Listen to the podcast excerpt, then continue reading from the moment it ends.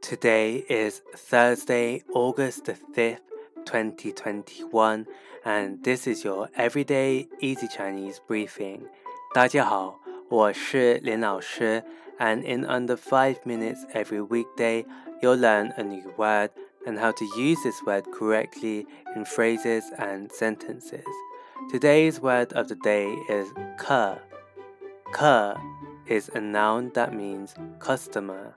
Let's practice by making different words, phrases, and sentences with 客. The first phrase is 不客气,不客气, which means you are welcome. You can use this as a response to someone when they say 谢谢,谢谢, they say thank you to you. Another word we can create with 客 is 游客,游客 which means tourist.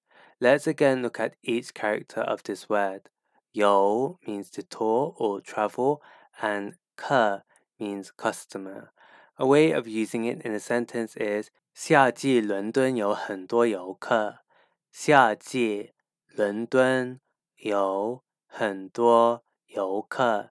There are lots of tourists in London during the summer season. Finally, we can create the word 客户 客户 which means client. A way of using it in a sentence is 我是那个银行的客户。我是那个银行的客户。I am a client of that bank.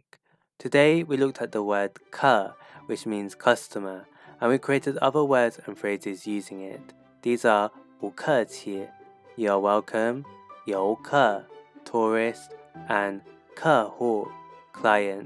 To see this podcast transcript, please head over to the forum section of our website www.everydayeasychinese.com where you can find even more free Chinese language resources. See you again soon for more practice.